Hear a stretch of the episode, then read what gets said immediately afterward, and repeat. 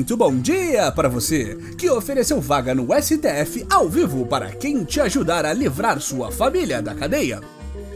Muito boa tarde para você que acredita que é só inventar um sobrenome inglês para te aceitarem nas fileiras do neonazismo.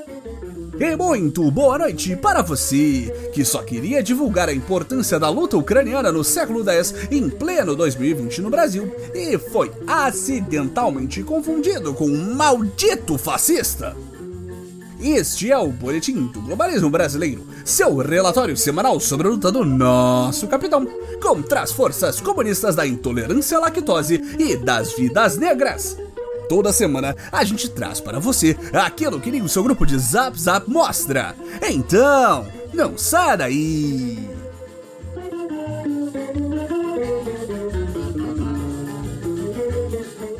Esta semana, a nova era se deparou com um raro caso científico. Não, não a tentativa de uma polícia militar assassina de exterminar todo o brasileiro de pele negra. De onde você tirou isso, patriota?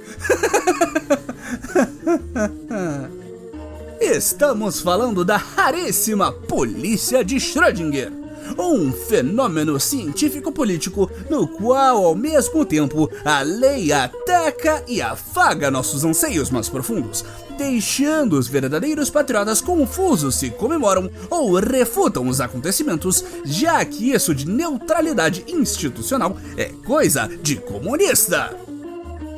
Ficou confuso? É exatamente esse o intuito! Mas não se preocupe, o boletim está aqui para explicar. A semana começou com uma belíssima ação exemplar contra os comunistas espalhados no comando dos estados. No Rio de Janeiro, o ex-personagem do desenho pica-pau e traidor da nova era Wilson Witzel teve sua casa adentrada em busca de provas sobre um possível desvio de verbas ao combate do já de casa Covid-19, que ia ficar só por umas semanas e já parece que nunca mais vai nos deixar.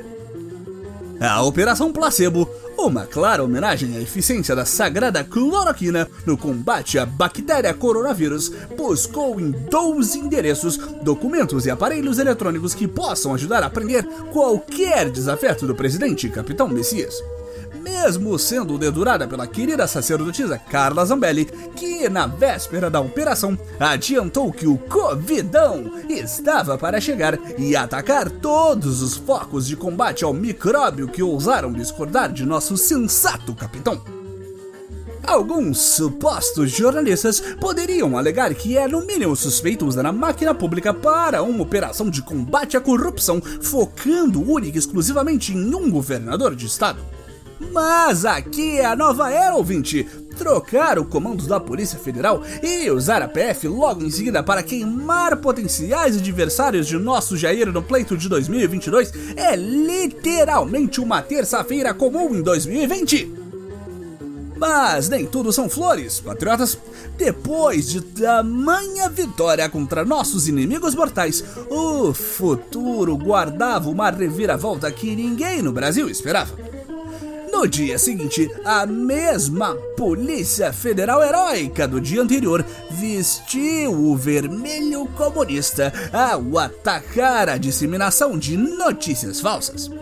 Não que haja patriotas envolvidos nisso, ouvintes, mas qualquer ataque a quem lute contra nossos adversários é comunismo. No raiar do dia, foram compurcados os lares de dezenas de patriotas que apoiam o governo Bolsonaro e que ajudam o trabalho diário do menino Carluxo, nosso pavônico e misterioso vereador federal.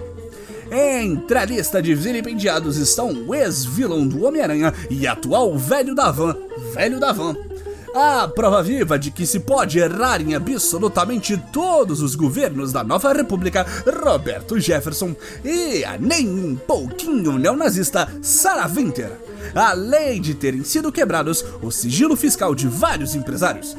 Assim não dá, meu capitão!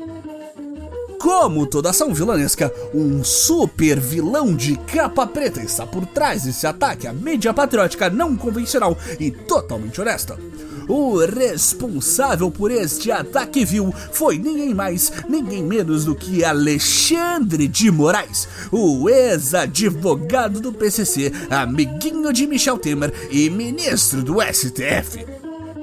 Como este homem ousa tentar calar uma nação de perfis recém-criados em países do leste asiático com fotos de homens brancos usando óculos escuros e que não postam nada além de hashtags a favor de Jair Bolsonaro?